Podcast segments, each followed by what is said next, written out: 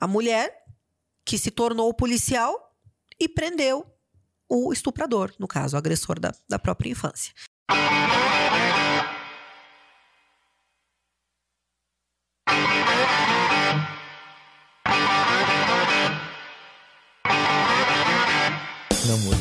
Oferecimento de Zuki e registrofake.com, estamos começando mais um Bad Talks, o número 7, se não estou enganado. Sétimo episódio. Chapecó, dia 19.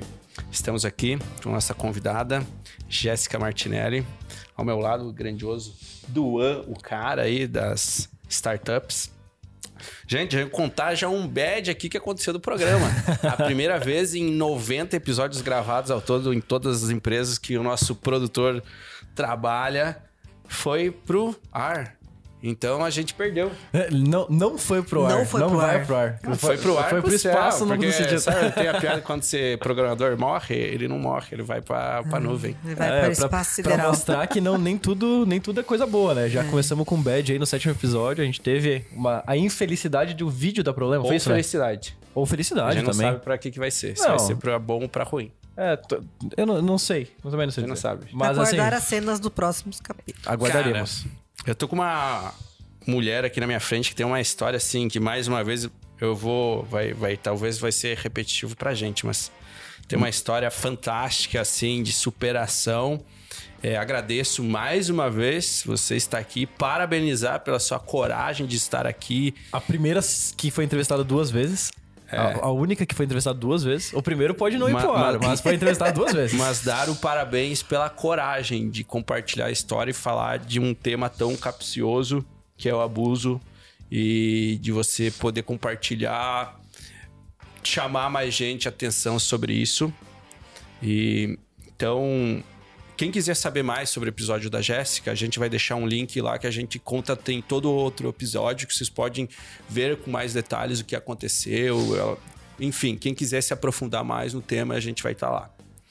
Só não vai ter imagem. Não vai ter a imagem como você queria. Infelizmente.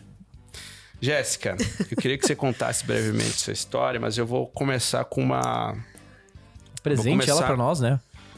Pô, desculpa, é verdade. É, né? É, é Jéssica Jéssica? Martinelli. Eu joguei fora a minha anotação, mas ela é empreendedora, ela é policial, ela é youtuber, Professora. professora e agora ela vai lançar um curso também Exatamente. online para quem quer fazer concurso, Para correto? carreiras policiais. Olha aí.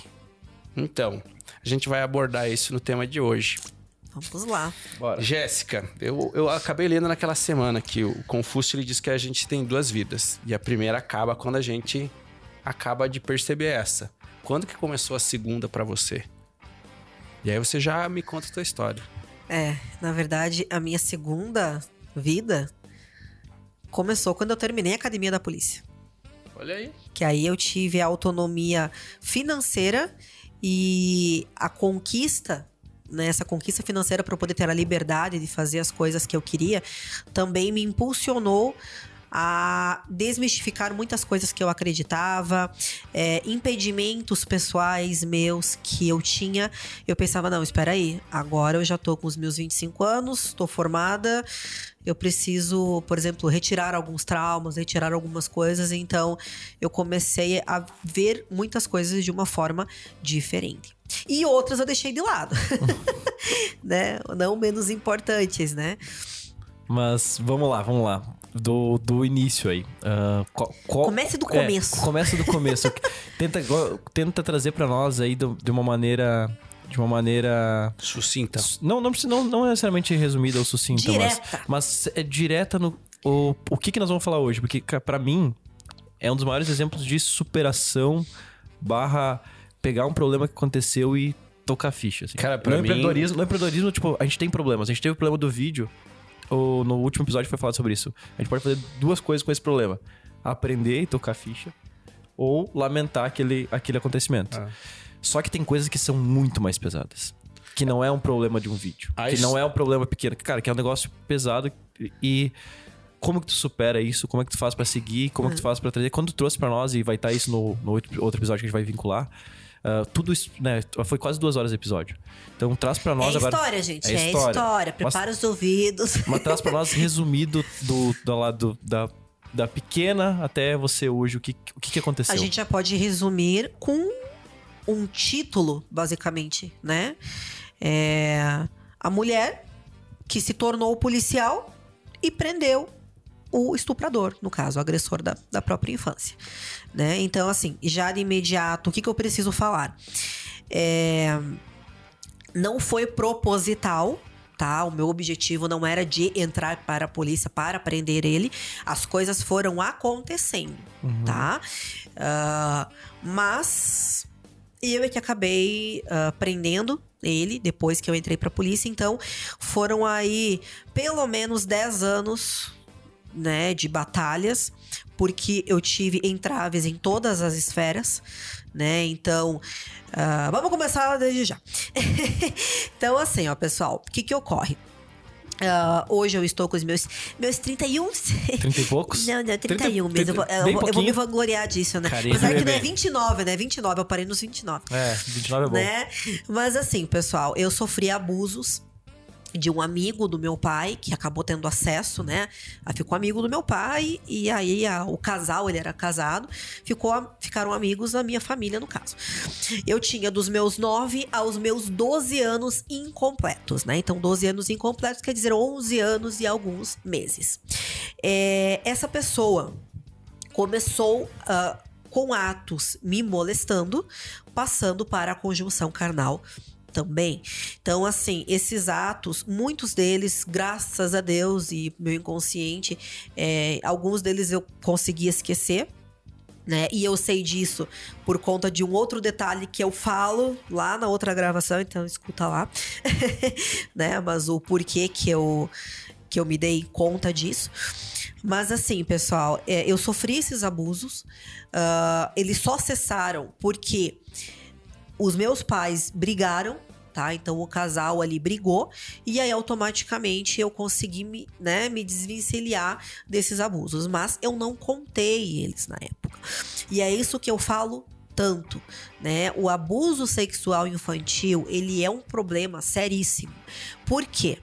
Porque ele é um crime que a pessoa que comete esse crime, ela tem acesso à vítima. E para ter esse acesso, a vítima tem que ter uma certa confiança. Então, os autores desses crimes são pessoas próximas da vítima. Isso é uma coisa que a gente tem que enfatizar. Né? Então, ele tinha proximidade. É, infelizmente, muitos pais né, cometem esses delitos. Por quê, pessoal? Eu falei que a mulher se transformou numa policial e prendeu. Então, assim, eu trabalho como policial na delegacia da mulher. Né? Então, já de início, né, falando, né, minha apresentação, né, vai, conta história, volta a apresentação, né? É então, uma mulher assim, que fez muita coisa. Eu fiz muita é, coisa é, nessa um vida. Eu digo, eu só me prostituí, não usei droga, que alguém, meus, meus colegas falam que é a melhor parte, né? o resto, tudo que teve na vida aí, eu enfrentei, né? Fiz de tudo um pouco. Mas, assim, eu já tô na polícia civil e principal já há mais de seis anos. E eu estou na delegacia da mulher, né, que trabalha com grupos vulneráveis, mulher, criança, adolescente, mulher e idoso. Então a gente tem acesso a dados e registros diários. E é isso que assusta. Por isso que eu venho à tona falar, porque infelizmente não é um fato que é criminal, né, que é que é um crime que diminuiu com o tempo. Pelo uhum. contrário, é um problema muito sério né? E é por isso que, já de antemão, eu digo: ah, por que, que você não contou para ninguém? Por que, que eu fui contar com os meus 16 anos? Por quê? Porque eu tinha medo? Porque eu tinha vergonha? do meu pai. Que era uma pessoa próxima da família. Tinha, exatamente. Por acreditar que eles não iriam acreditar em mim, né? Então, é por isso que eu já faço um apelo aqui. Quem tem filhos, família, sempre conversem com os filhos tá? E, gente, com meninos também, tá? Uhum. Infelizmente acontece muitos abusos. A maioria é menina, mas acontecem muitos abusos com meninos também. Então já fica esse esse alerta, né? Porque eu cheguei a ouvir do meu pai, ah, mas por que você não contou antes? Né? Mas com 16 anos, que foi quando eu contei, ele disse, mas isso aconteceu mesmo? Sim. Então ele não acreditava, eu já tendo, né, já sendo uma adolescente, quem dirá então uma criança que nem entendia o que era isso. Então quando os abusos começaram, que foi ali no acampamento, eu não sabia o que era aquilo, eu não entendia o que era aquilo. Então, quem dirá contar alguma coisa. Quando eu comecei a compreender isso, já fazia um tempo que já estava acontecendo. E aí é aquela coisa, mas eu não contei até agora, mas. Então, assim, é, é um misto de sensações, tá? E, e, isso as vítimas enfrentam, né? E é por isso que eu tô vindo aqui para falar. Mas principalmente por quê? Porque para mim, fazer todo o processo de uh, levar ele para a justiça, né? Uh, estudar sobre o assunto, porque eu acabei depois fazendo o meu TCC sobre isso. Então, era uma forma de mexer na ferida e trabalhar na minha cura. Então, é isso que eu quero trazer para as vítimas para as pessoas que estiverem assistindo e pensarem, meu Deus, eu fui vítima e nunca denunciei. Se o teu crime não prescreveu ainda, tá? Porque existe um período aí de prescrição. Qual que é? Qual que é o tempo? De quanto tempo? É de 20 anos. 20 a contar anos. da data do autor do fato, né? 20 anos hoje. Porque a gente está falando. Porque a prescrição, ela tudo depende da pena base. Então, assim, o meu crime, quando, quando eu fui vítima, a pena era menor. Então, prescrevia em menos tempo. Prescrevia em 16 anos. Hoje, como a pena tá maior, então, o que, que acontece? Automaticamente a gente vai para o máximo da prescrição aí, que é 20 anos, tá? Então, tem que ver caso a caso. Mas, Ok. infelizmente, esses tempos veio uma pessoa que já fazia 27 anos já que tinha acontecido. Prescreveu, né? O direito, né? A pretensão né, do Estado de punir, que a gente fala no direito, não tem mais o que fazer. né? Mas, mas o impacto que isso pode ter causado é muito grande igual, né? Tu pega, pô, mesmo 27 anos depois, a pessoa pode ter reflexo, pode não, A com certeza tem, tem, a gente reflexo. tem muitos reflexos. E quando você me fez a pergunta inicial aí ah, de me questionar o que, que mudou na minha vida, Quando iniciou a segunda foram- vida. quando iniciou minha segunda vida, é, eu tô falando em aspectos emocionais também. Eu não conseguia ter relacionamentos com as pessoas, né? Eu tinha muito medo, muito receio. É, aquela coisa de querer e não querer. Eu quero, mas aí meu inconsciente já puxava o freio de mão e já me afastava das pessoas, né? Então, essa busca constante de me curar. Porque eu não tive um acesso a uma terapia, né? A um profissional. Então, assim, o que, que aconteceu? Eu sofri esses abusos, não contei. Fui contar aos 16 anos. Por quê? Porque eu desabafava muito com as minhas amigas, coitada das meninas. né? Assim, eu dava- É, servia como... Ainda bem que eu desabafava, né? Porque eu tinha ficado, tinha ficado louca. né? Então, assim, eu desabafava com elas e uma delas contou pra mãe dela. A mãe dela veio falar comigo e me contou que essa pessoa teria feito outras vítimas. Então, aquilo me revoltou, né? Eu já tava com 16 anos e eu fiquei indignada porque eu já via os reflexos que aquilo causava em mim Uhum. né?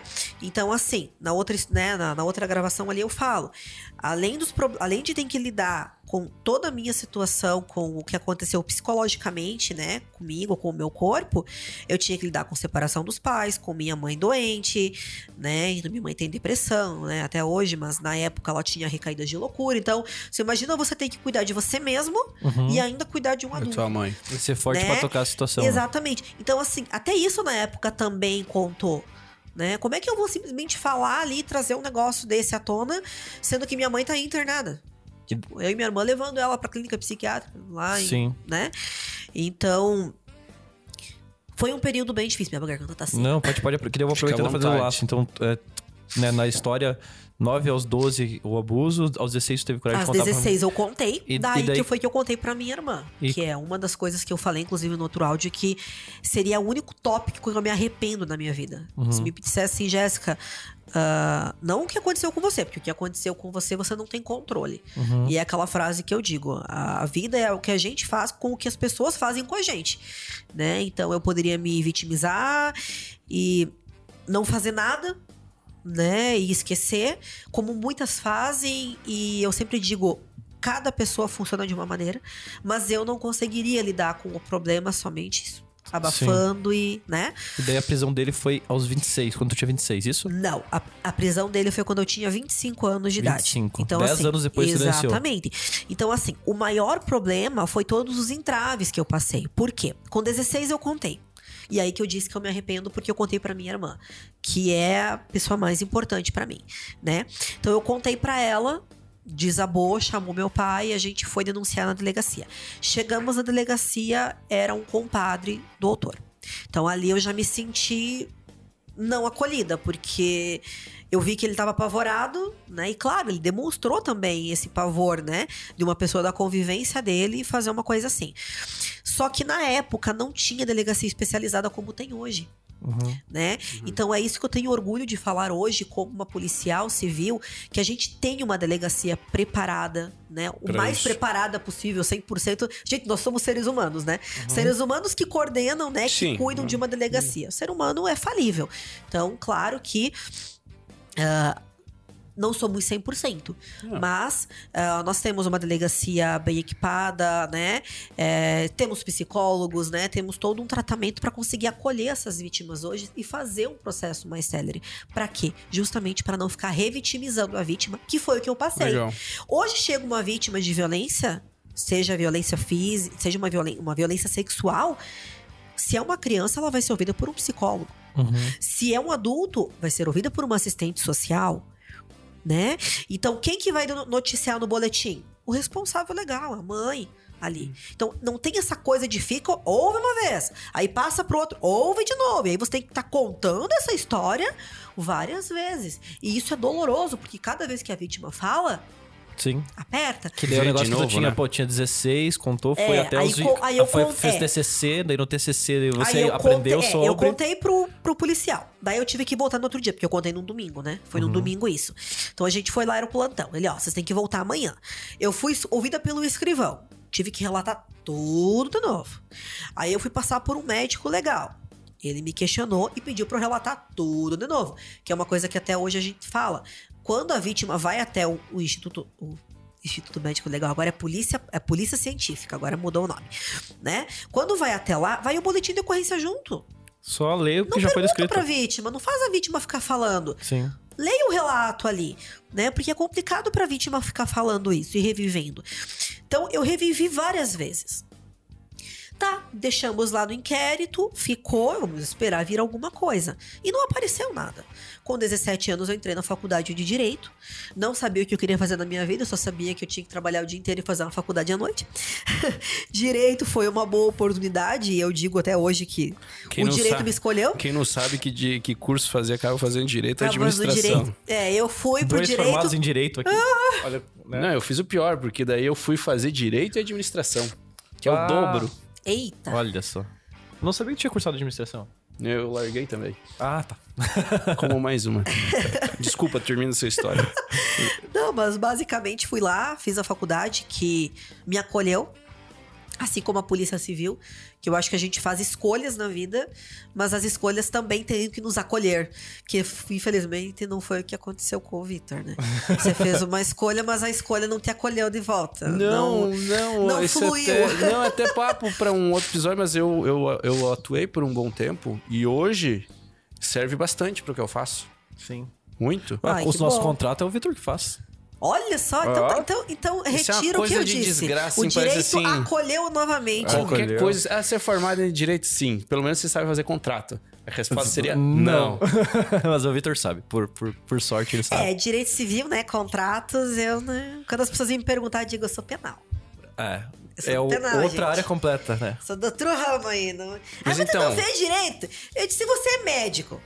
Você sabe todas as especialidades médicas, meu querido? Direito é a mesma coisa. Então, fazer, fazendo um arco final daí com a história, Jéssica. Então, assim, beleza, denunciei, ah, esperava que ia ter um progresso, né? Entrei pra faculdade de Direito, fiz o, fiz o meu curso. Durante a faculdade, a minha irmã foi trabalhar como estagiária do Ministério Público e. Vendo que já tinham se passado aí três anos, já quase quatro anos, e nunca haviam me chamado novamente. Tipo, não teve nenhuma notícia de andamento de inquérito, né? E aí ela questionou a promotora, a promotora acabou pedindo para a delegacia, ou seja, aquela, aquele inquérito nunca foi mandado para o Poder Judiciário. Ele ficou esquecido numa gaveta. Né? Então esse foi um problema aí que depois quando eu entrei para a polícia eu fui verificar, houve várias trocas de delegado, teve mudança de prédio da delegacia e naquilo ali virou uma bagunça e meu inquérito acabou ficando numa gaveta perdida e não foi mandado para o Poder Judiciário. Então, o Ministério Público, né, aquela juíza solicitou, mas o que que acontece? Pela imparcialidade, não vem direto para ela. Ele vem para uma distribuição. E aí acabou indo para um promotor que entendia que não deveria denunciar porque não tinha prova. Então eu fui rebater com mais um conflito. Então, além de sofrer na, né, na polícia, porque não tinha ido, eu tive que ir atrás, né? Minha irmã foi atrás, na verdade. Fui no Ministério Público, dois anos lá, promotor não queria denunciar. Descobri uma vítima, né, que também tinha sido molestada por ele. Então, opa, tenho, consigo mostrar o perfil dele. Fui atrás dela, a família, né, concordou em denunciar, então o promotor denunciou. Uhum. Foi pro Poder Judiciário, levou um tempo, né, até julgar, então teve aquela questão da morosidade. Aí eu já estava me formando, isso foi em 2013, quando saiu então o julgamento. Né, que ele foi condenado a sete anos e seis meses de prisão. Uma prisão relativamente baixa, né? A pena, né? Mas porque a gente tem que lembrar que é uma lei mais branda lá Sim. atrás. E aí tem o recurso, né? Então a pessoa tem direito ao recurso. Então eu me formei em direito, eu estava estudando para concurso. Em 2014 eu passei na Polícia Civil, mas somente me chamaram em 2000, e- 2016. Então quase dois anos depois. Então durou mais ou menos aí quase dois anos o recurso. Não que o recurso durou todo esse tempo, né? Uhum. Só que saiu a decisão do Tribunal de Justiça mantendo a prisão. Então era só emitir o mandado de prisão. Só O que, que acontece? Ninguém emitiu o mandado de prisão. Ficou lá. Uhum. Aí eu acabei indo lá, entrar no site, depois de quase seis meses. Ah, ó, a decisão ali, só emitir o mandado. E daí tu já era policial. Ah, não, eu não era policial ainda. Eu tinha passado na polícia, eu tava esperando, a academia. pra- Aham. Aí falei com um amigo meu, ele mandou pra delegada, a delegada falou com o Poder Judiciário, emitiram o mandado. Beleza. Emitiram o mandado. Estavam lá os colegas da Polícia Civil, né? Que eu não era colega ainda, né? Estavam lá os, ah, os atuais colegas investigando, vendo onde é que ele tava, né? Pra não dar furo, pra ele não fugir. Vai a Polícia Militar, tá? E vai prender o cara. Resultado: não tinha vaga no semiaberto, soltaram o cara na frente da penitenciária. Então, eu de novo sofrendo, né? Antes na investigação, durante o processo judicial e depois no- né, na execução, né? E aí isso me desanimou muito, porque esse fato aconteceu um mês antes de eu ir pra academia de polícia. E aí que foi, aí eu fui pra academia de polícia, fragilizada com tudo aquilo, porque é como se eu tivesse nadado, nadado, nadado e morrido na praia. Sim. Aí lá na academia, conversei com uma psicóloga e tudo mais, até pensei que não seria bom trabalhar nessa área. Quando terminou a academia de polícia, que eu vim pra Chapecó atuar, eu não queria mais saber disso. Porque era muito desgastante. Porque pra mim era como se eu não tivesse uma resposta daquilo que eu tanto luto, que é o Sim. direito, que é a justiça. Né? Mesmo tendo feito todo o processo certo, tendo levado, tendo mostrado, provado que Exato. outras pessoas tinham acontecido, daí a polícia vai lá pra prender, prende, não tem vaga, solta o cara. Então é descaso aos 16, descaso aos 18, des- 18, 17 ali que já tava entrando, novamente descaso ali aos 20 e poucos e novamente aos descaso. 22, depois, depois de dos novo 25, aos 24 para os 25, né? E aí, inclusive, eu falo no outro videozinho ali que eu quase desacatei, quase fui preso por desacato pela juíza. É, mas- e agora então vamos, vamos, que eu xinguei a juíza por causa disso. vamos pro né, momento da- da, prisão daí. Mas aí, o que, Que que, que, é, aí o que, que ocorreu? Então, eu encontrei a mãe da menina que, que foi vítima também dele, né? E ela meio que acendeu isso em mim. Não, tu tá na polícia, você pode fazer alguma coisa, né? E ali eu comecei a me sentir responsável de novo por isso. Pensei, não, qu- quando eu não tinha meios pra lutar, eu lutava. Agora que eu tô aqui, que eu tenho informações, que eu tenho subsídios, eu vou ir atrás. E aí que foi que eu fui até o Poder Judiciário. Então, assim, vale citar, gente. Não existiu nenhum abuso de autoridade, tá? Uhum, é importante. Foi tudo feito na legalidade. Então, assim, eu, como uma policial civil, fui até o fórum, verifiquei se o mandado de prisão estava vigente, se estava tudo certo. Tá, beleza. Agora o que, que eu vou fazer? Investigar pra ver onde é que o ser humano tá se escondendo.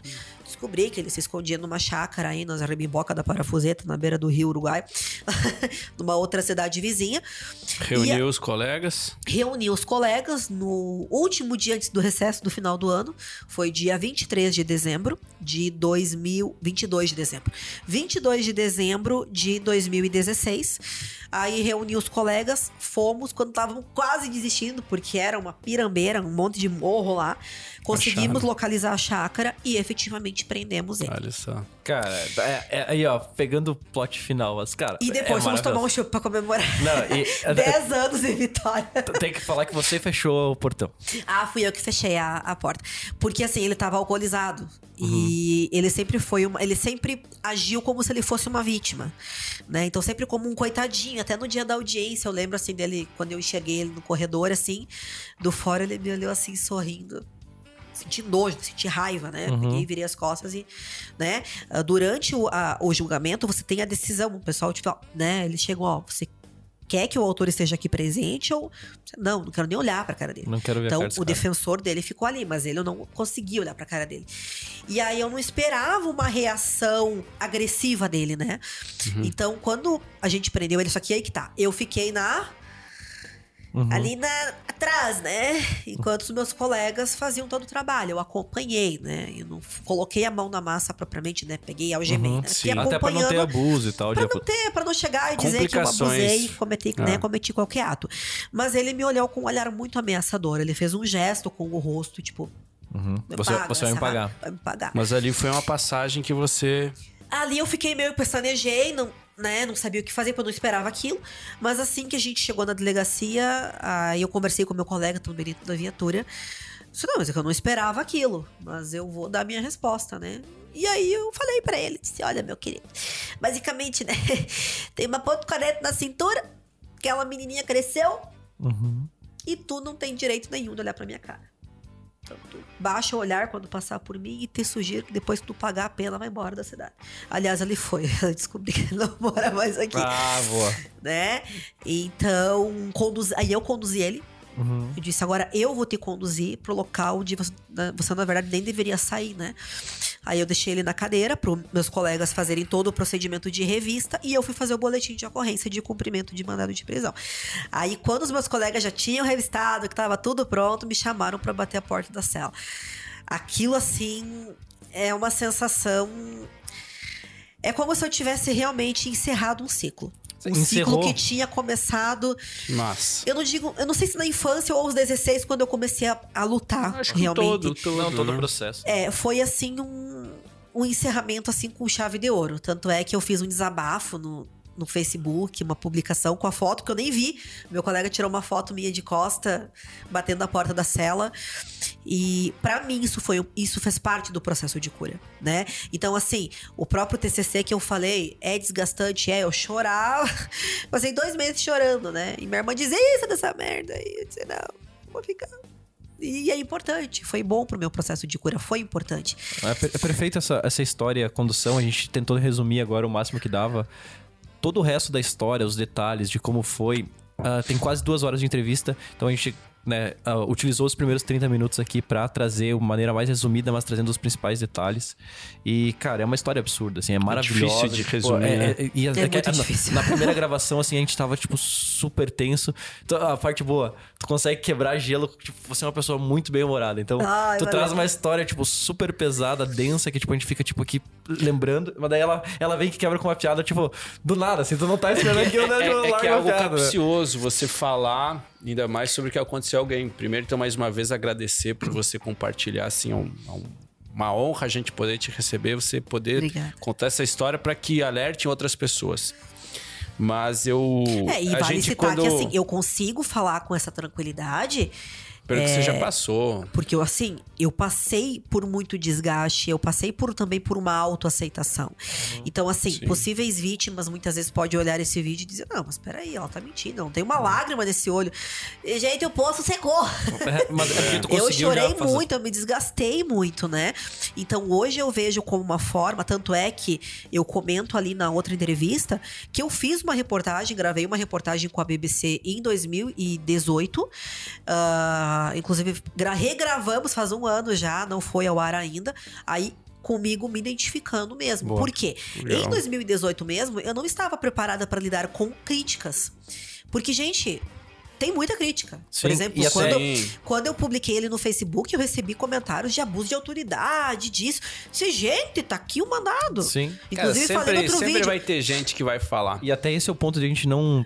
Aduan, por que, que vocês né, encurtaram a história agora no começo e né, não estender mais? Porque a gente tem que aproveitar pra pegar o resumo da história agora e a gente aprender contigo. E a gente quer trazer várias perguntas pra aprender mais com Contigo contigo e com o que aconteceu depois. Porque pô, esse lado do academia pra você ir pra polícia, né, essa decisão de sair do direito, tudo isso é algo que pode ajudar essa pessoa que já passou por coisas parecidas e a gente trazer. Até, É. o, até o Vitor Eu tenho, eu tenho aqui uma. É porque assim, foi uma, história cola. de filme, né? Não, essa é realmente uma história de filme, né? E acho que vai virar filme. Vamos ver, vai vamos virar ver. filme. Vai virar Se, se depender de nós, a gente vai dar um jeito. Vamos lá, bora. Mas a gente não tem é. influência nenhuma. É, eu já fiz filme, eu tenho É uma aquela- aquele experiência. bonequinho, assim, É, vai- se vai- depender vai- de nós, a gente dá um Eu jeito. posso mas não- fazer, todo mundo tá pedindo pra fazer continuação lá de um filme lá, mas quem sabe aí esse filme você seria uma heroína. Não, eu, eu assisti. sabe? Gente, a gente falou muito aqui de justiça. Eu vi essa palavra várias Injustiça. vezes. É, justiça e injustiça. E enfrentar barreiras. E isso também é tema que você vê em quem empreende no Brasil. Eu quero ouvir de vocês dois sobre a questão justiça e enfrentar barreiras. Como que ele se faz parte no nosso dia a dia e o quão importantes são as injustiças e barreiras para você transpor essas dificuldades. Por que, que eu falo isso? Eu acho que tem um ponto de quebra quando você tá para atingir um objetivo e você precisa ter esse cara, esse vou chamar assim uma palavra meio esdrúxula assim, machucado, que você tem que bater, bater para ver se você tem a resiliência suficiente para transpor. O que que vocês conseguem me dizer sobre isso? Responda tu primeiro, hein? Não, não, não. A convidada sempre, sempre à frente, mas eu, eu só vou complementar. primeiras damas. Vou complementar a pergunta no sentido do. Não necessariamente precisa existir um machucado, mas machucados acontecem. E a gente tem que lidar com eles. Ah, os esfolões deixam a gente mais forte. É. Isso, sem dúvidas. É, para mim, a minha maior dificuldade mesmo é a própria aceitação em acreditar que eu tenho a capacidade. Você hoje é empreendedora. Estou iniciando, Uhum. né? Por enquanto, sobrevivendo, sim, com bolachinha de água, sal e água, Mas né? é o Porque começo, ganhando começo, nada. tudo é o começo. Mas assim, é, isso veio de quê? Desses calejados e machucados e esfolões, Uhum. né? Então, assim, eu já senti que eu tinha o dom de falar. Isso acho que todo mundo já percebeu que eu sou uma tramela Não, aberta, né? Imagina, Jéssica. Nem percebi aqui. Mas, né, pequeno detalhe. né? E aí eu fui desenvolver esse gosto por dar aula, por explicar, quando eu tava estudando para concurso. Quando eu decidi, não, eu quero ser policial. Ah, mas então você queria ser policial pra prender o cara? Não. Eu queria ser policial pra poder fazer justiça, pra poder ajudar as vítimas. E isso é uma coisa que eu faço todos os dias. Não só por você, por todo ah, mundo. mas né? somente caso de estupro? Não, hoje deu um acidente de trânsito. Na frente da minha casa, tava a vítima ela desesperada, porque estourou o airbag, tava apavorada, chorando no meio da rua. Qual foi o meu papel? Fazer justiça. Não, Não? verdade. Ah, Acalmar ela. Acalmar ela. Ah, desculpa. Né? É porque eu tô falando justiça, pensei, É, não, porque não, não tinha nenhum crime ali, né? Tinha um barbeiro com os pneus careca, que eu queria prender o Diga-se de veículo. passagem, tem que, muitos em Chapecó. que cortou a preferencial, destruiu o carro zero dela. Caramba. né? Que infelizmente ela só tinha seguros contra terceiro, gente. Pelo amor de Deus, seguro é uma coisa que a gente paga pra não usar. Uhum. Porque se a gente tiver que usar, É. a gente tem. Naquele caso ali, não sei se não deu perda total, por conta dos airbags. Então, é um prejuízo, né? Além de tudo isso, o susto, né? O medo, né? E aí todo mundo, todo mundo dá a volta, Enfim, mas ninguém faz nada, né? a Jéssica, ela Então, gosta fui de resolver e acolher E todo resolver mundo. os problemas, né? Daí quem diz, mas é mentira da porra essa mulher. É, é uma bichinha da goiaba. Mas tem outra coisa que eu percebi em você. Eu tô do lado aqui de um cara que é muito competitivo. E eu vejo que você é uma pessoa muito competitiva. Extremamente competitiva. Contra o que que você compete? Contra o quê? O- É, É. é, contra o que que você compete? Na academia, por exemplo, ela teve que competir no, na- no- no- na prova. Mas hoje, tipo, tu tem. Na tua vida hoje. Eu, eu tô competindo comigo mesma. É. Porque eu recebo muitas, como eu falei, é, muitos impulsos de pessoas que acreditam mais em mim do que eu mesma. Perfeito. Então eu tô competindo comigo mesmo, todos os dias, né? E aí que tá, é todo esse calejar de passar por tantas coisas me faz cada vez ter mais força e começar a me visualizar como a leoa que eu sou. A mulher que realmente é, que é meu símbolo é leão, tá? Então vocês viram que tem uma Teu signo é leão. é uma referência à divulgação do meu curso, tá? Então, Já faz. Mensagem subliminar. Mensagem Porque subliminar é o aí. símbolo do, do, do, Né? do direito leão? Não, é não, uma não. balança. Não, é que ela falou que é uma referência ao meu curso, eu fiquei pensando, pô, não sabia disso. Não, o meu cursinho das carreiras policiais. o meu Ah, o seu símbolozinho lá é um leão. Oh, entendi. Não, quando falou É. um curso, eu pensei direito. Falei, não sabia que direito era leão. E descobri que espiritualmente também o leão tem a ver comigo, mas deve entrar numa questão Oh, tem- ah, do Cavaleiro do não. Zodíaco, mas deixa tudo bem. assim, deixa assim, deixa assim. É, mas assim, é, eu fui dar aula na universidade, eu produzi conteúdos, né? Tô na terceira disciplina já produzindo conteúdos. Então, toda essa vivência com pessoas e recebendo o tempo todo esse feedback positivo foi uma coisa que aí foi fortalecendo essas dúvidas. Ah, elas não existem? É claro que elas existem, né? Eu me, ape- me pegava o tempo todo, será que faço? Será que não faço? Aí vem uma estagiária que, ah, Jéssica, tu vai lançar o cursinho? Tô esperando, né? Aí uma estagiária que foi tu estagiária há dois anos atrás. Jéssica, eu tô começando a estudar para concurso, tu me ajuda, né? Então, foi através dessas pessoas virem até mim, os meus próprios alunos do direito, que até hoje eu não tô dando aula para eles esse semestre, eles ficam me chamando. Sim. Prof, volta a dar aula pra nós. Tenho vários que me chamam e me perguntam: olha, prof, tu falou que ia gravar um cursinho, né? Quando que vai sair? Então vai sair, pessoal. Tô aí a todo vapor gravando, tá? E, e é um cursinho específico pra quem quer esse cargo. Quem quer um cargo de agente da Polícia Civil, quem quer um cargo de escrivão, um cargo de soldado, né? Que ele pega essa base mais introdutória do direito. Deixa eu te cortar É. você, antes que você tá fazendo teu jabá aí. Já tô, já tô fazendo É, propaganda, você tá tá fazendo, tá oportunidade. fazendo né? jabá. Depois você vai fazer o jabá. O que, que é essencial para quem que passou por tanta coisa difícil e quem quer percorrer essa carreira aí da polícia? O que, que você diz, fala de dicas? O que, que é essencial para a pessoa, além, obviamente, da resiliência? Eu acho que se apegar em várias coisas. Tipo, O psicológico, gente, ele tem a capacidade de te levar lá em cima, mas ele tem a capacidade de te derrubar. Até mês retrasado, eu tava marcando consulta com meu psiquiatra pra alterar minha medicação. Porque eu só tinha vontade de ficar no sofá assistindo televisão. Mas isso acho que é normal Então, do ser assim, humano, é. né? Mas não era uma coisa de preguiça. Uhum. Não era preguiça. Aquela coisa, ah, Sim. Não. Era, faltava uma força. Hum. É Aquela coisa assim, eu não tô tendo coragem, pera, tem uma coisa errada. Então, assim, é buscar. É buscar no quê? Eu busco no meu espiritual. Eu busco ah, em ficar com a minha família. Rede de É, apoio, né? Eu busco em várias coisas. Tá? Por quê? Se a gente busca só no material, tem coisas que muitas vezes não fazem sentido. Não, a É, maioria. Né? Então, assim, ah, eu vou ser feliz quando eu ser policial. Uhum. Não, é. aí eu fui policial. Tá, e agora? Tá, cadê a felicidade? Não, não, mas eu vou ser feliz quando eu comprar meu carro, meu apartamento. E tô eu lá mobiliando meu apartamento, uma ferrada, né? Pagando as contas. Sim. Tô lá mobiliando meu apartamento lá, mas tô morando no meu canto, tenho meu carro, tenho meu trabalho na polícia. Tá, tá bom, Jéssica? Não, não tá bom. Uhum. Então, assim, gente, a gente, nós somos seres completamente insatisfeitos. E a gente vai sempre estar buscando. Só que não dá pra apoiar toda a alegria, toda a felicidade só naquilo.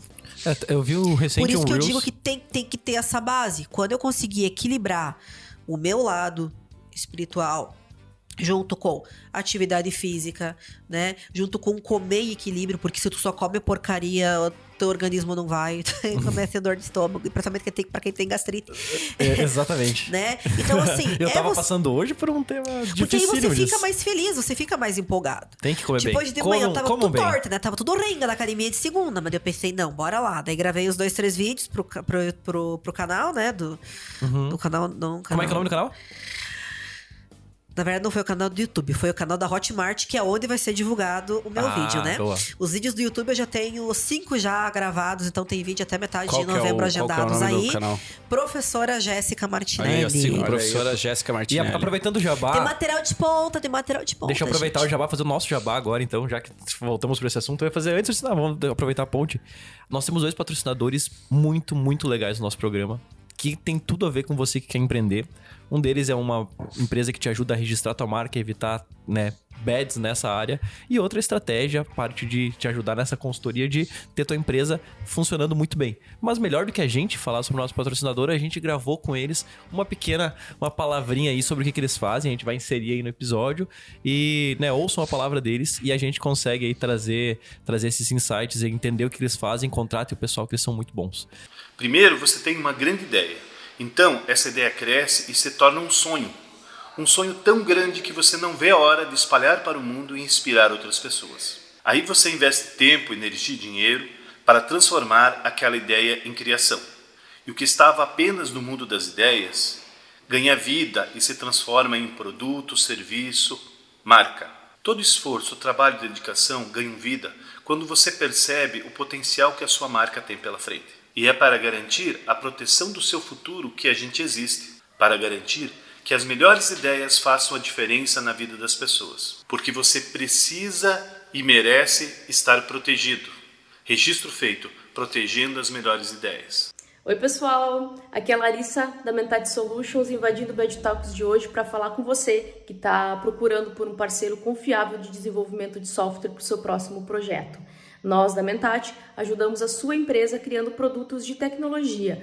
Temos um time de desenvolvimento de software experiente que pode te ajudar em todas as necessidades de desenvolvimento de software. Nós também somos especialistas em desenvolvimento de aplicativos web e mobile, então a gente utiliza as melhores práticas de mercado. Se você está construindo um projeto ou até mesmo está precisando de apoio ou precisa criar algo do zero, nós podemos te ajudar. Entre em contato com a gente, saiba mais e aí galera, aqui é o Anderson Silva da Zuc Consultoria, tudo certo? A gente patrocina o Bad Talks, a gente sabe é, que a gente passa por muitas bads aí, por isso que a gente está envolvido nesse belo projeto.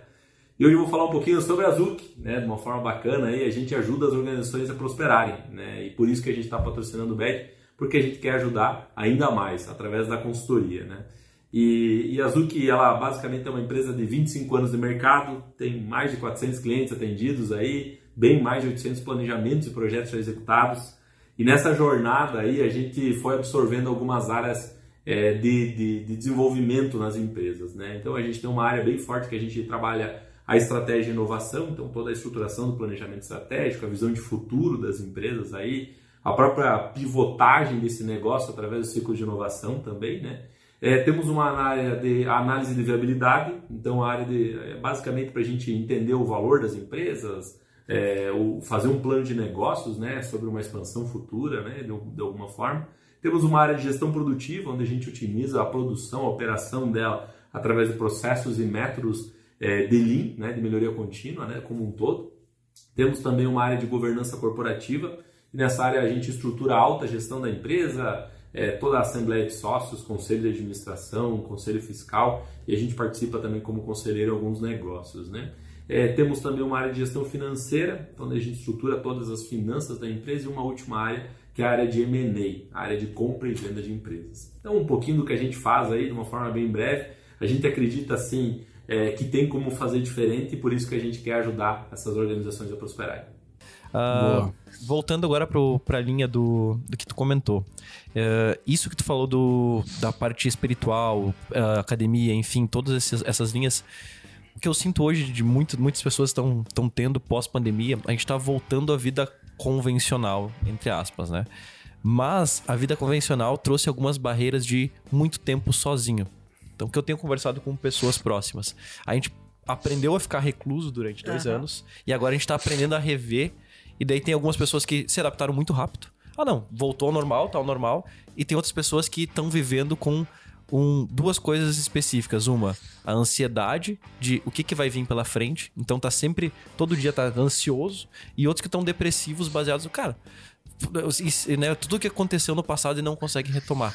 Com, como é que tu faz para sair desse linear de não viver no futuro e ter ansiedade e não ah. viver no passado e ter depressão, sendo que tu, tu, tem dois momentos muito bons. Tu tem um futuro brilhante pela frente, coisas tá trazendo, tá planejando a Hotmart, e eu sei que e eu sei como é que é olhar os números, tu fica, pô, aumentou 10 seguidores no, no Instagram, a gente fica super, super feliz. E ao mesmo tempo no passado, pô, tem coisas que, né, todo mundo tem seu peso, seu, né, sua sua bigorna para carregar. Como é que tu equilibra a ansiedade e a depressão aí hoje no dia a dia? Eu tô equilibrando através dessa balança aí. Porque eu sou um ser. A ansiedade traduz o meu nome, na verdade. né?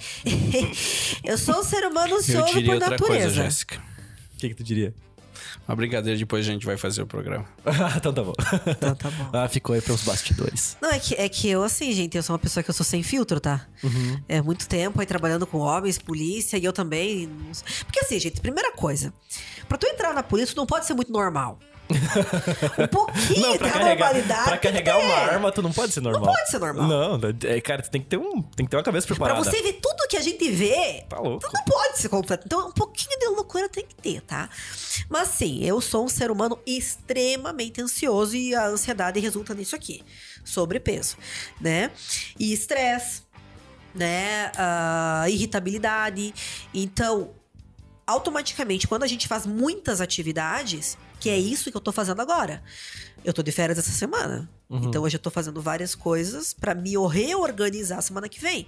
Eu voltei pra academia agora que eu tirei férias. Senão eu vou voltar e aí eu vou reorganizar. Mas quando eu deito na cama e começo a pensar, amanhã de manhã eu tenho que acordar que horas pra ir pra academia? Tá, pera. Aí tem os materiais PDF pra gravar, pra fazer. Aí eu tenho que gravar os vídeos. E pra gravar os vídeos tem que fazer o batido do cabelo, tem que, né, tem, opa, tem que fazer a maquiagem. Normal, eu sou assim, né? Eu espalhafatosa, fala com a mão, né, com os pés. Aí.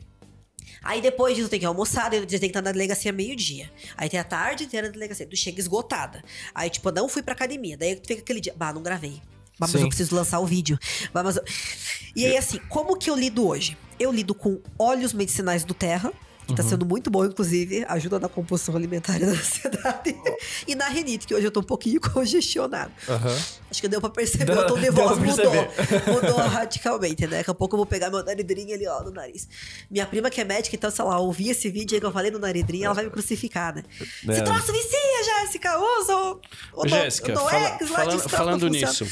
Mas enfim, eu busco equilibrar com isso. Sim. Com atividade física é uma coisa que me ajuda muito e colocar no papel.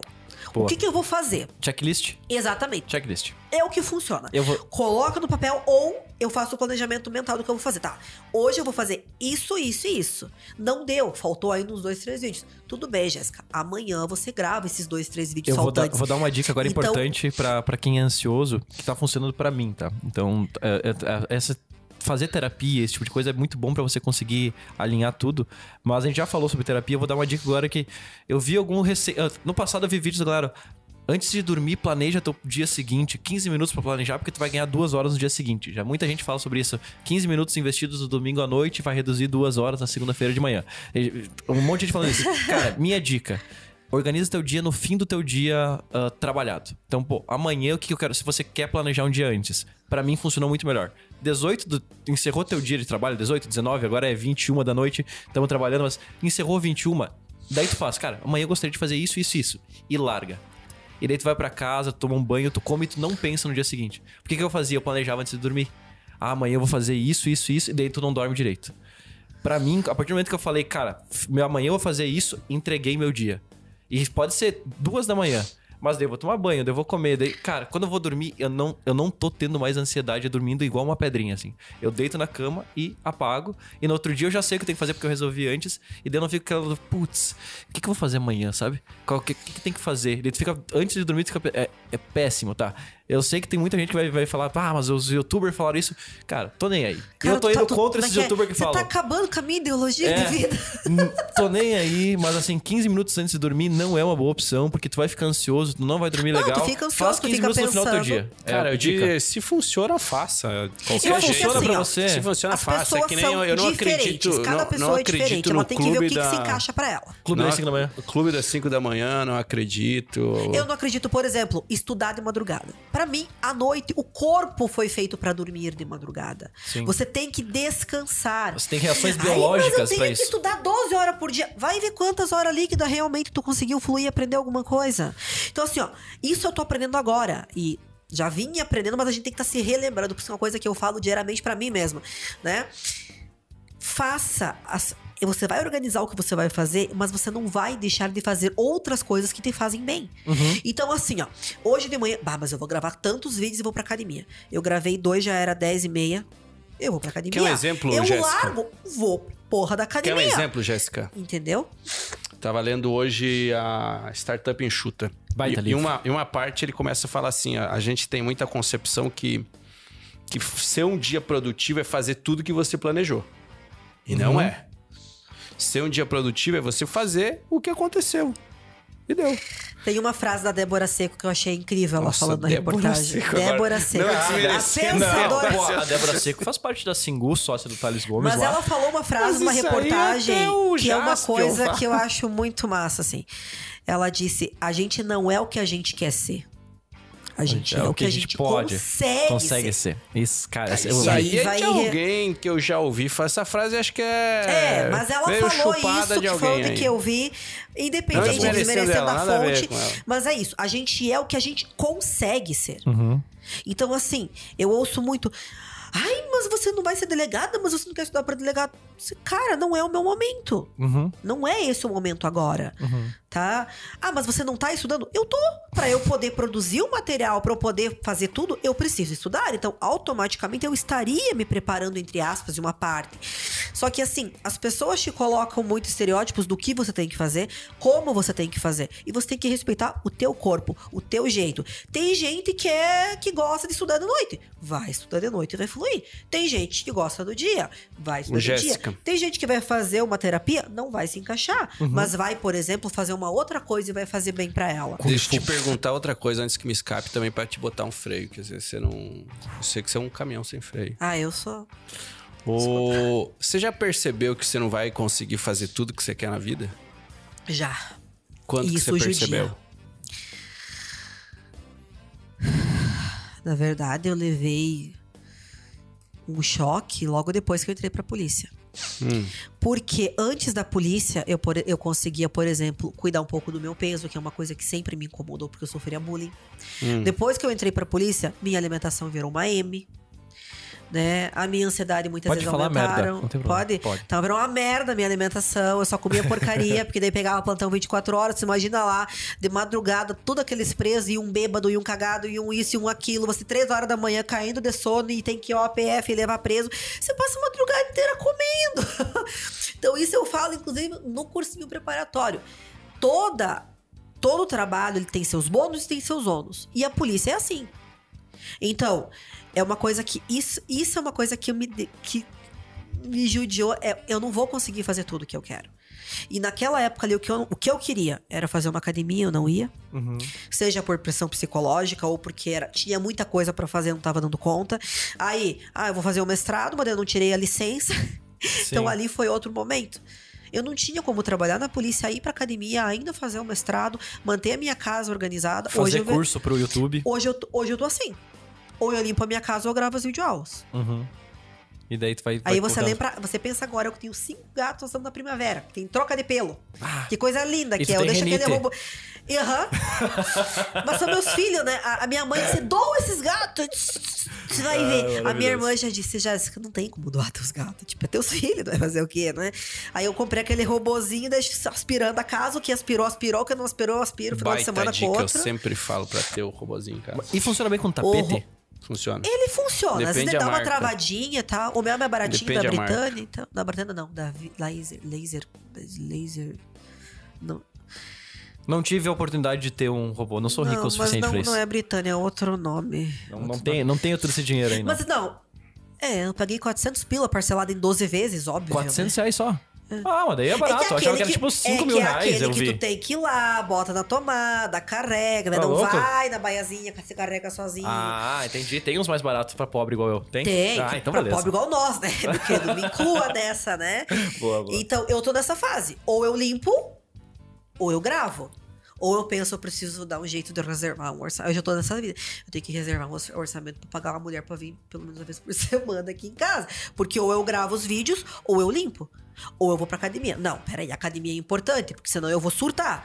Né? Eu vou subir mais ainda meu peso na balança e vou ficar cada vez mais ansiosa. Né?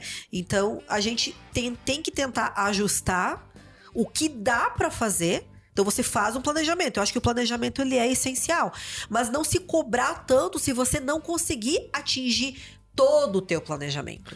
Se você pelo menos conseguiu fazer uma parte daquilo que você se propôs a fazer, tudo bem, você já realizou teu dia hoje, que foi o que aconteceu comigo.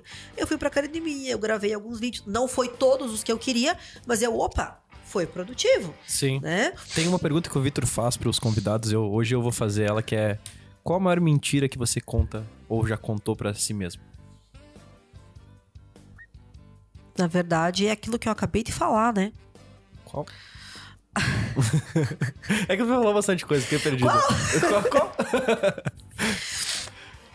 Me esqueci o que eu ia falar.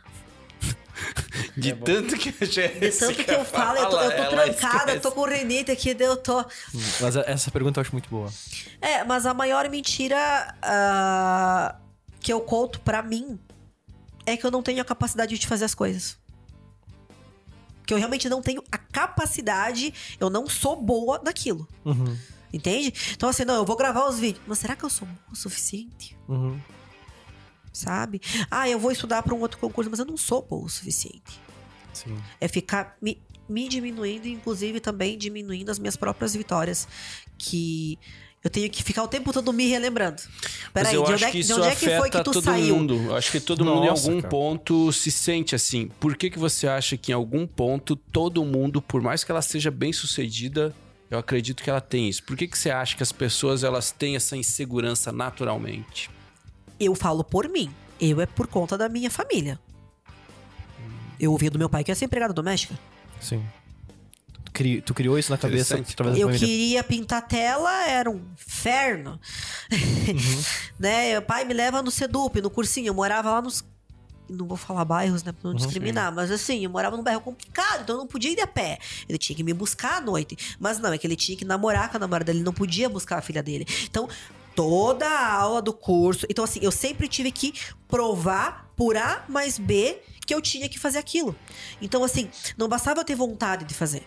Eu tinha que ir lá e provar. Então, depois de sete, oito aulas que eu já não aguentava mais, pedi pro meu pai me levar e me buscar. Aí ele viu a primeira tela. Daí, ai, que lindo. Eu já tava por aqui de tanto convencer ele, Uhum. né? Então tu sente que veio disso, né? Então, é, a, a minha, a, minha, a minha falta, isso é uma coisa que eu filosofo muito com a minha irmã, inclusive Uhum. a gente conversou muito essa semana, é que a gente fez muita coisa com a estrutura familiar que a gente tinha. Porque, querendo ou não, Não, a impediu gente... você.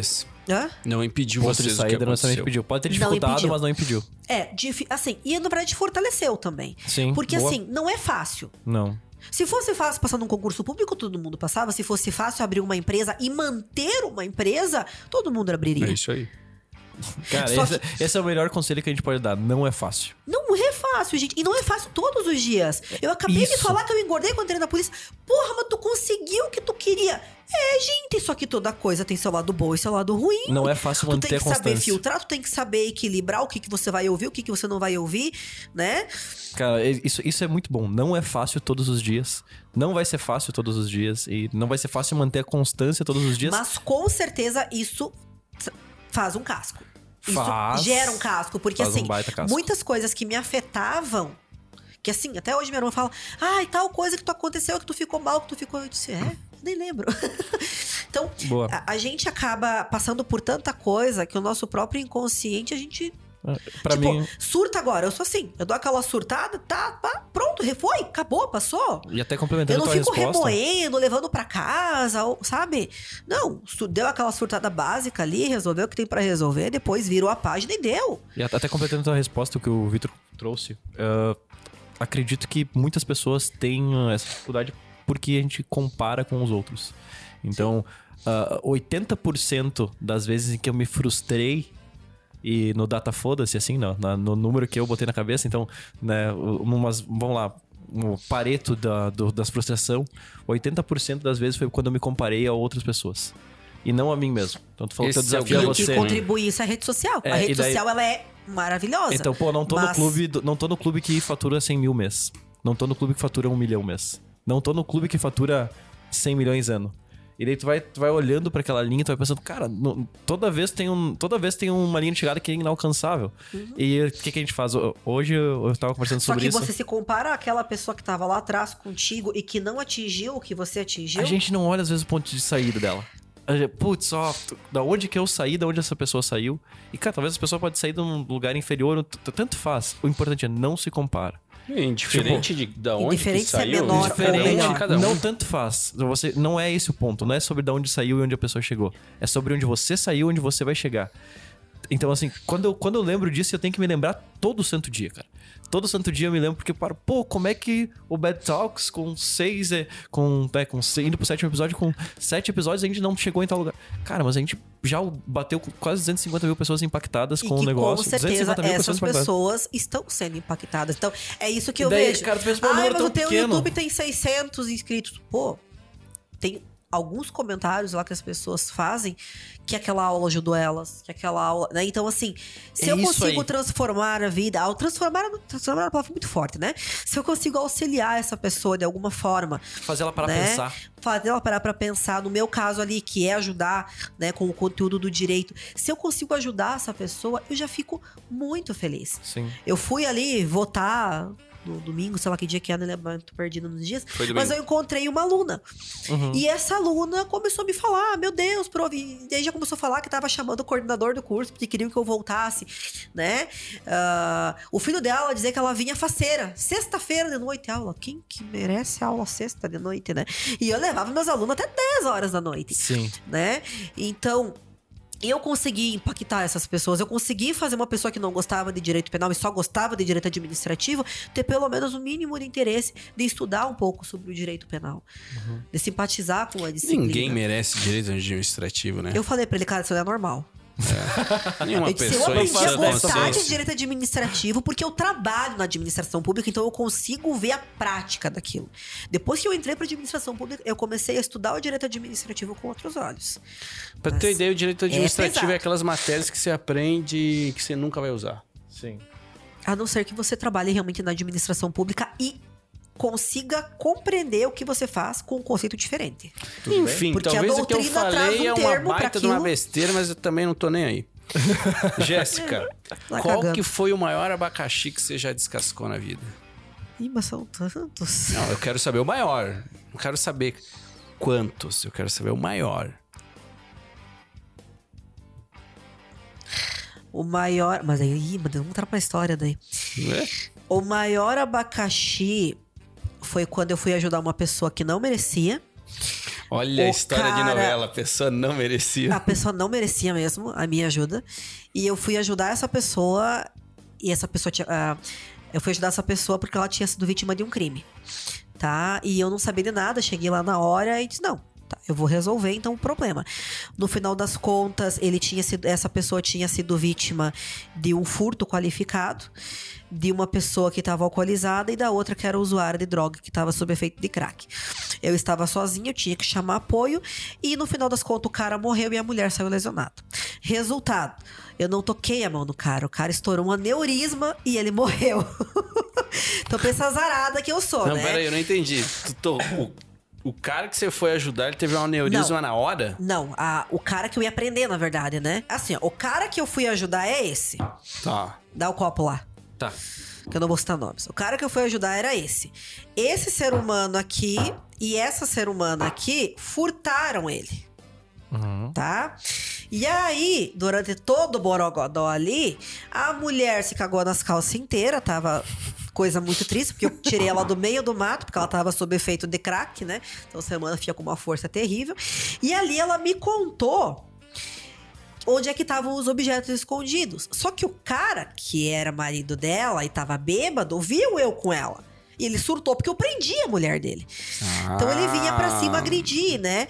Mas assim, é, eu contive ela e ele também, mas ele simplesmente desmaiou do nada. Caramba. E ali foi um ano até sair o laudo cadavérico pra diagnosticar que eu sou azarada pra caramba, que estourou um aneurisma bem na hora. Caramba. Né? Claro que assim, era fácil diagnosticar que eu não tinha feito nada no cara, porque não tinha um arranhão no cara, né? Ou Sim. pra quem acredita em poder paranormal, você poderia ser. Também, Mas- né? A mulher, sim, eu lesionei ela porque eu já tava segurando ela há muito tempo. Só quem trabalha sabe que ser humano sob efeito de droga fica com uma força absurda, né? E eu já tava também com as pernas cagadas, tá? já tava virado uma coisa que eu tinha que segurar aquele ser humano. E aí ela já tinha fugido de mim duas, três vezes. Numa que ela foi fugir, eu puxei ela pelos cabelos. Aí com uma mão eu tava segurando ela, com a outra a pistola. E ali ela foi tentar pegar a minha arma e naquilo a minha pistola resbalou e deu na cabeça dela. Então foi um baita no abacaxi que eu tive que descascar depois. Ela acabou respondendo aí por, por resistência, né? Porque eu já tinha dado voz de prisão pra ela já três vezes já, né? E ela não acatava minhas ordens de prisão, tanto é que tentou pegar a minha arma, né? Eu agora vou trazer um tema que. Então, esse eu acho que foi o maior abacaxi, assim, que eu tive que resolver, porque foi um ano de processo, né? Tipo, mas é Bom, morte natural! não, Tem uns que gostei. dizem, ah, a Jéssica matou o cara. Mas, cara, Gostei. foi uma morte natural, cara! Como é que eu matei isso? Não, eu, que- eu que- eu quero aproveitar esse tema porque tu trouxe. Cara, tua história é absurda, né? Maravilhosa. Te devolver teu copo. Acho- ah, obrigado. A gente trouxe aqui, né, desde o, aí dos 16 lutando pra que a justiça fosse feita em algo que aconteceu na infância. Depois tu entra pra, pra, pra polícia, ah, ah, né, responde por esse tipo de, de situação, esse abacaxi. E agora o, tem muita coisa que é falado e eu acho que esse tema é importante, é pouco discutido.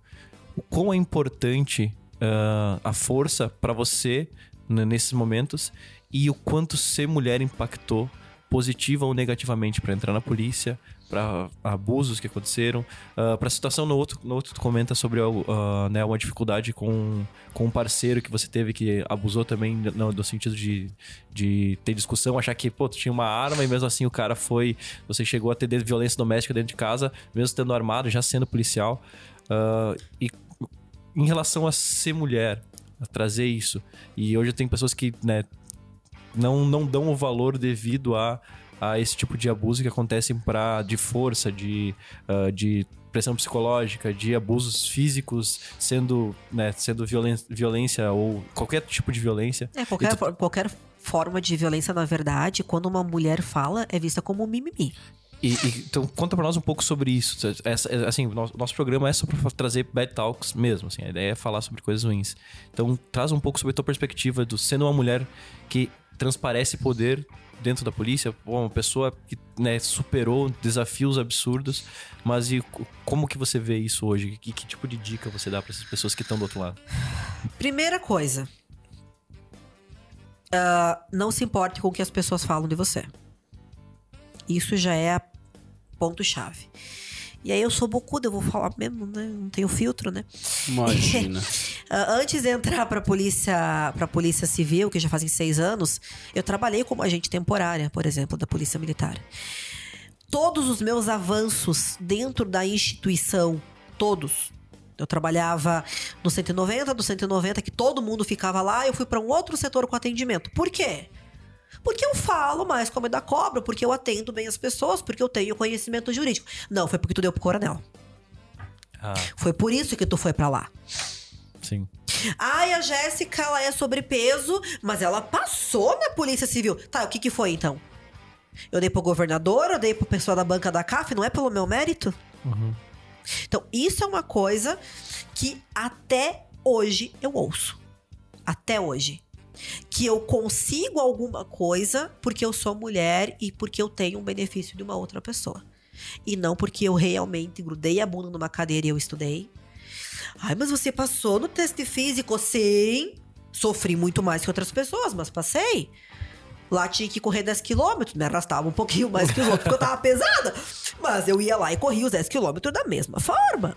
Eu gosto de trazer um, um papo atual assim. Isso é uma coisa que eu vivencio até hoje. Hoje, no acidente de trânsito. Eu consegui acolher a mulher, auxiliei ela, ajudei, orientei todo mundo. Quando eu falei que era policial, ela já sentiu uma confiança, já consegui afastar os outros. Se é uma outra pessoa manda afastar, ninguém dá bola. Porra, eu sou policial, vamos afastar aqui? O pessoal afasta. Sim. Eu É? ia quebrar o clima te cortando, fazendo adendo ali, de desmerecer mulher, né? É, indiferente do que a pessoa tenha alcançado, ela sempre tem, se esforçou para alguma coisa. Isso indiferente se é homem ou mulher. Né? Eu gosto assim, toda pessoa que atingiu algo na vida, ela fez algo para estar lá. E eu vi, acho que foi semana passada, vi um comediante ele usando o exemplo da Jade Picon, é Jade Picon, Jade Picon. Acho que era, é, enfim, acho que era uma mulher que tava no BBB E ela foi pra uma novela aí. E o pessoal tava criticando. O pessoal, não sei se se referia, acho que rede social, criticando. Pô, a guria aí, só porque apareceu, é rica, é famosa. Mas você Fez pensa, um cara, privilégio que muitas pessoas, que muitas vezes batalham, É. fazem teatro, fazem isso, fazem É. aquilo, não tem. Mas em diferença, eu sempre acho assim, se a pessoa alcançou algo é porque algum mérito ela tem. Alguma coisa sempre a pessoa faz. E a primeira coisa, como você deu exemplo, é desmerecer. Ah, se ela fez, se, ela, se a Jéssica conseguiu é porque ela deu, é porque ela fez tal coisa. Cara, é difícil das pessoas aceitar. Pô, essa não, pessoa é melhor é que eu. boa. Ela Ela, é é melhor que que, ela eu. faz. É difícil de aceitar. Pô, essa pessoa que tá do meu lado é melhor que eu. A gente sempre tem. A gente parece que tem medo de, de falar, ao invés de falar, nossa, que massa ter alguém melhor do que eu. A gente tem eu o acho contrário. que não é medo. Na verdade, a pessoa, ela pensa. é, Eu não sei se a pessoa acha que porque ela vai olhar pro outro e vai ver que o. Vai reconhecer que o outro tá bem, tá melhor, vai te diminuir. Você não vai se diminuir Eu por digo isso. que é medo porque as pessoas te- temem o que elas desconhecem. As pessoas temem o que elas desconhecem. Isso é desde quando existiu sociedade. Eu digo medo, porque não existe outra coisa a não ser ignorância. E maior que ignorância é medo. Por isso que eu falo assim, as pessoas têm medo que alguém seja melhor que você. Sim, isso é nítido. Tanto é que tem aquele ditado, né? Fica de boca fechada, faz as tuas coisas de boca fechada que as coisas vão fluir melhor, né? Porque sim, existe o medo, existe a inveja também, tá? Que na verdade é uma forma de dizer, ah, medo. Não, é inveja também. Porque a pessoa foi lá e conseguiu. E ela não consegue admitir que foi por esforço. não foi por benefício de alguém. E isso é uma coisa que eu gosto no concurso público. Porque não tem essa de quem puxar o saco, de quem for amigo. Não. Você vai passar se você estudar e pelo teu próprio mérito. Boa. Né? Então. Ah, mas daí a gente não vai trazer em questão quem que tinha possibilidade, quem que não tinha, quem que fez cursinho. Quem... Mas tu teve que estudar, cara. Tu Sim. teve que estudar, tu teve que grudar a bunda na cadeira, estudar e fazer Boa. né?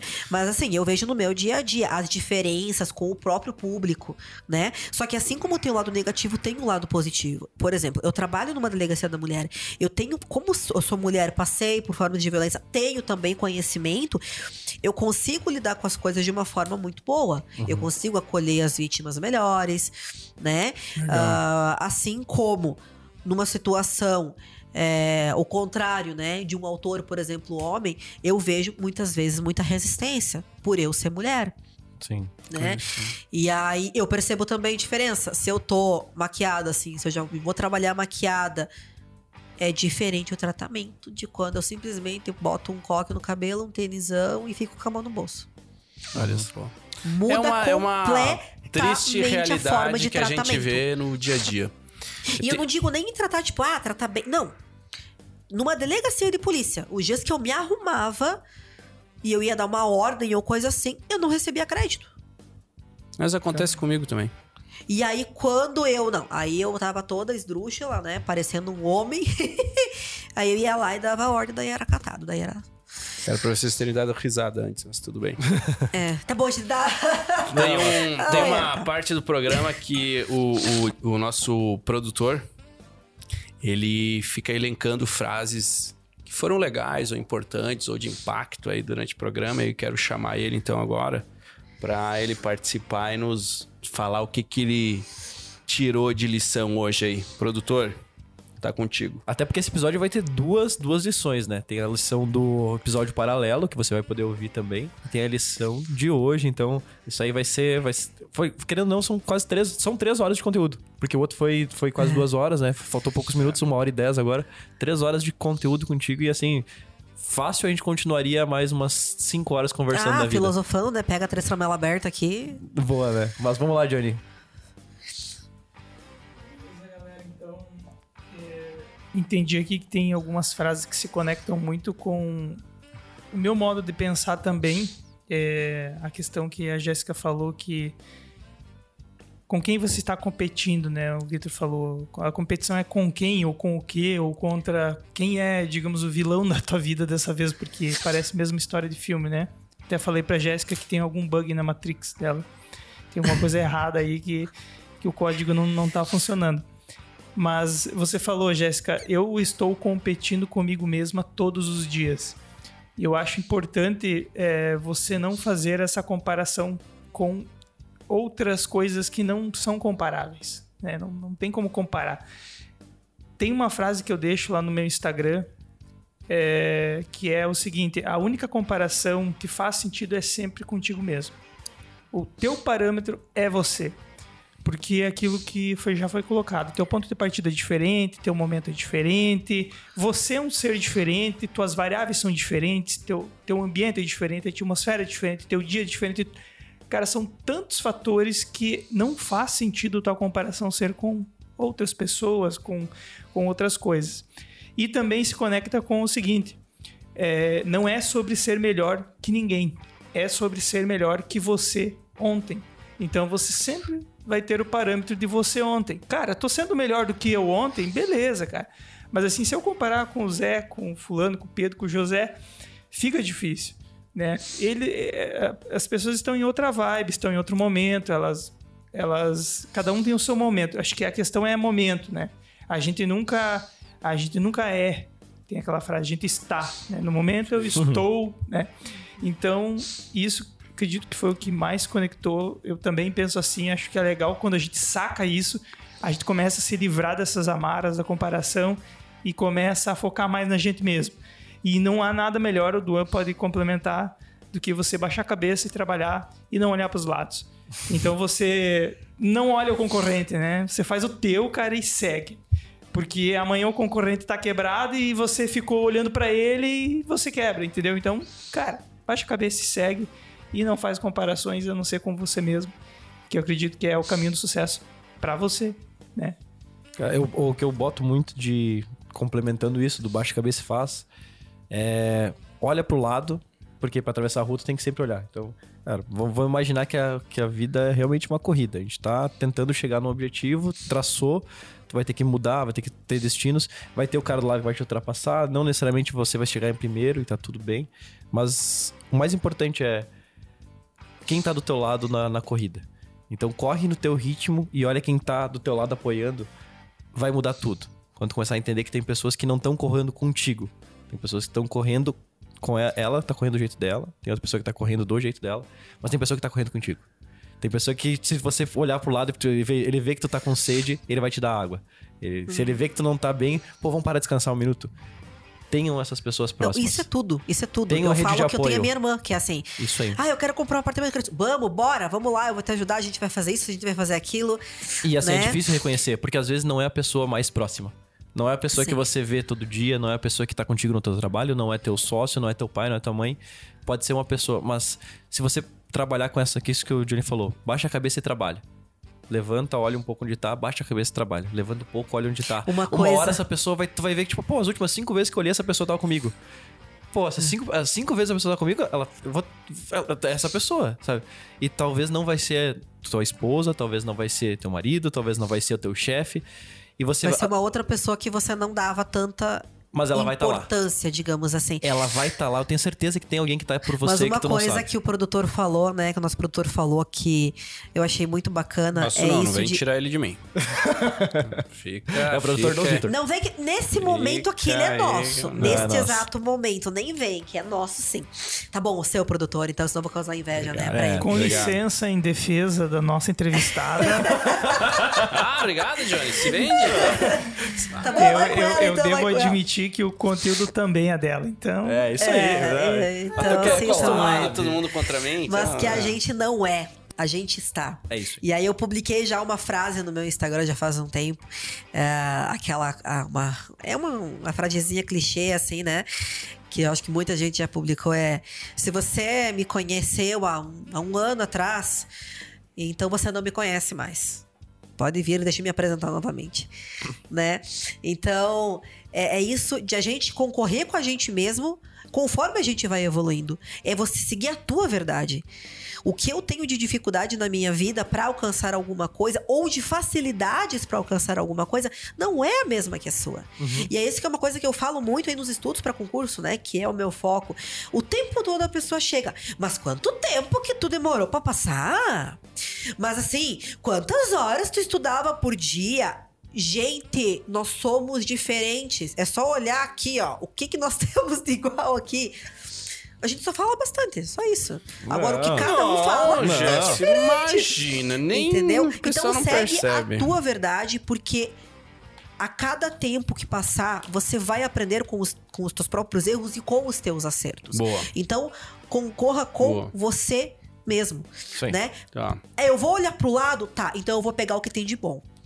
Quero... O que, que tem de bom aí? Ah, o que não tem de bom? Bah, eu vou tentar então não fazer a mesma Eu coisa. quero finalizar pedindo pra você uma dica de filme, um livro e uma música. Dica de filme. Acredita em mim. Eu anotei aqui porque se eu esquecesse. É, é a história de. Acho que eu coloquei ali, não. Não sei.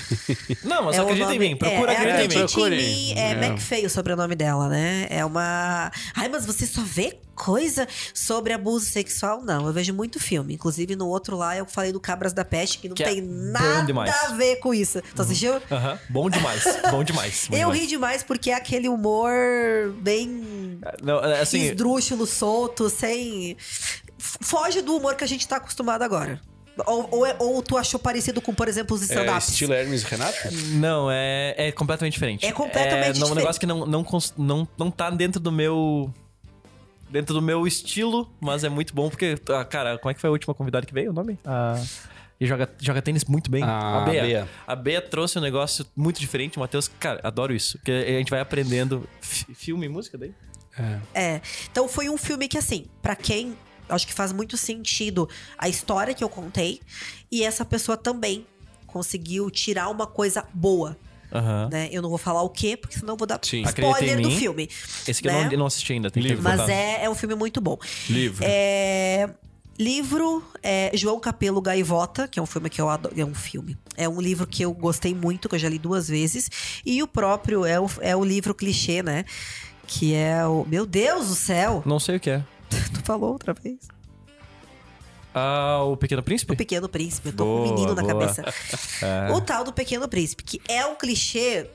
É. Mas eu utilizo é muitas clichê. partes dele na vida. Não é clichê. Boa leitura não é clichê. Não, não. E tu vai, Então- tu vai ter. Vai ter. E o João Capelo Gaivota, ele segue essa linha, né? Boa. Do Pequeno Príncipe. Então. Mas e música? Música, eu adoro rock. Eu adoro, Uma inclusive música. falei desse de si. Mas uma música Cantamos que sempre fez já? sentido. É. Assim, o que fez sentido pra mim é uma música do Nickelback, que eu usei, inclusive, na minha formatura. Doesn't remind me. If Today Your Last Day. Se hoje fosse o último dia. Se hoje fosse seu último dia. Não lembro de eu ter ouvido essa música. Também não. If maior, maior parte dos roqueiros não consideram Nickelback uma banda de rock, mas tudo bem. Eu falei do rock com relação a esse DC. Tô brincando. Você que não eu tô entendeu brincando, aí a deixa. O Vitor, ele, ele é chato de propósito. Ele é chato pra caralho, Ele é de cara. É, é, propósito. um, é um personagem É um personagem, é um personagem. Ele gosta de. ó, Aham, É. ele fica alfinetando. Ele, ele É. gosta de parecer que é mal. Cara, a pessoa mais, mais fofinha que tem fora das câmeras. Vamos. Cara, como falar os finais? Fala assim, né? considerações finais, Dan. Obrigado pela oportunidade, pela história. Quem quiser se aprofundar mais, assim, ó. Hoje foi super descontraído. Na, na, na outra gravação foi um pouco mais denso. É um assunto. Mas foi bem mais relax, gente. É, Vocês vão, vocês vão sentir até a entonação da voz como foi bem diferente aí no. Obrigado por compartilhar, por permitir que a gente conseguisse fazer essas conexões. Então, Duan, que tem a ver com empreendedorismo? Cara, tem tudo a ver. Tem que superar desafio, ó, treinar, né, bater obstáculos, que às vezes é você mesmo, né? Então, tem tudo a ver É, com o eu como negócio. empreendedora, gente, então deixa eu fazer meu... Jabá? Meu, meu jabá aí, né? É, eu vou lançar o cursinho, gente, na primeira semana de novembro. Então me acompanhe no Instagram. Meu Instagram é Jéssica Laís Martinelli, tá? Lá também, no linkzinho, na minha bio, tem o canal do YouTube. Me acompanhem lá, vão assistindo meus vídeos, que na primeira semana de novembro eu vou fazer Martinelli o com dois lançamento. Ls. Martinelli com dois L's, né? Primeira semana de novembro eu faço o lançamento e aí são 24 horas eu vou fazer pela metade do preço, que já vai ser baixa, Sim. tá? Porque o objetivo, na verdade, é ter um retorno um pouquinho, um pouquinho de retorno para todo o trabalho, né, gente? Porque dá uma trabalheira danada você montar e produzir todo esse material. Mas Isso o meu aí. objetivo primordial é ajudar você que a realizar esse sonho, porque sim, é um sonho, né? Eu Sim. falo Legal. que tem os pontos positivos, tem pontos negativos em todos os setores, mas a polícia, ela é gratificante quando a gente consegue ajudar, seja como hoje num acidente de trânsito. É uma Perfeito. coisa pequena, mas eu consegui fazer a Não, diferença na vida de alguém que tava vida é apavorada, desesperada, né, no meio da rua lá, surtando, né, sem orientação, sem saber o que fazer. Então, é uma simples palavra, uma frase pelo teu cargo, no que você pode ajudar a interferir na vida de alguém, é muito bacana, Legal. gente. Jéssica, brincadeiras à parte aqui, de ter te alfinetado aqui. Muito obrigado, um prazer ter você aqui. Compartilhar essa história incrível demais, que dá, dá um filme. Dá mesmo, Dá dá. um filme. Vamos ver se saiu, né, gente? Daqui É, mais quem uns, sabe, né? Daqui mais uns 15 anos, assim. Mas legal. Assiste uma mulher de sorte esse na Netflix, que fala sobre o negócio. uma- uma- Pô. uma- uma baita, baita negócio. Tá em top 5 agora no, É. no Netflix nesse momento, assim, tá tipo. É Ah, sobre, então, é sobre esse certeza. tema. Tem um filme também fantástico, eu sempre recomendo John Wick. Esse é Ah, um John Wick todo, todo, toda vez. É, esse eu já. Já Obrigado, né? gente. Já Obrigado viu, né? por tudo. Já vi. É, Gente, obrigado. bem, Esse tá? programa é muito legal. Sigam. Sigam e nos Sigam. curtam. A gente nunca pediu pra A gente seguir. nunca pediu. Mas agora Curtam, começa a gente. A gente seguir. levou, pux- levou puxão de orelha. Vocês têm que curtir, porque aí isso vai mostrar para os ou para mostrar para o YouTube Isso. que esse vídeo é relevante. E aí mais pessoas vão ter acesso. Então vocês têm que curtir, pessoal. Gente, Tem valeu, um beijo, obrigado, tá? Beijão.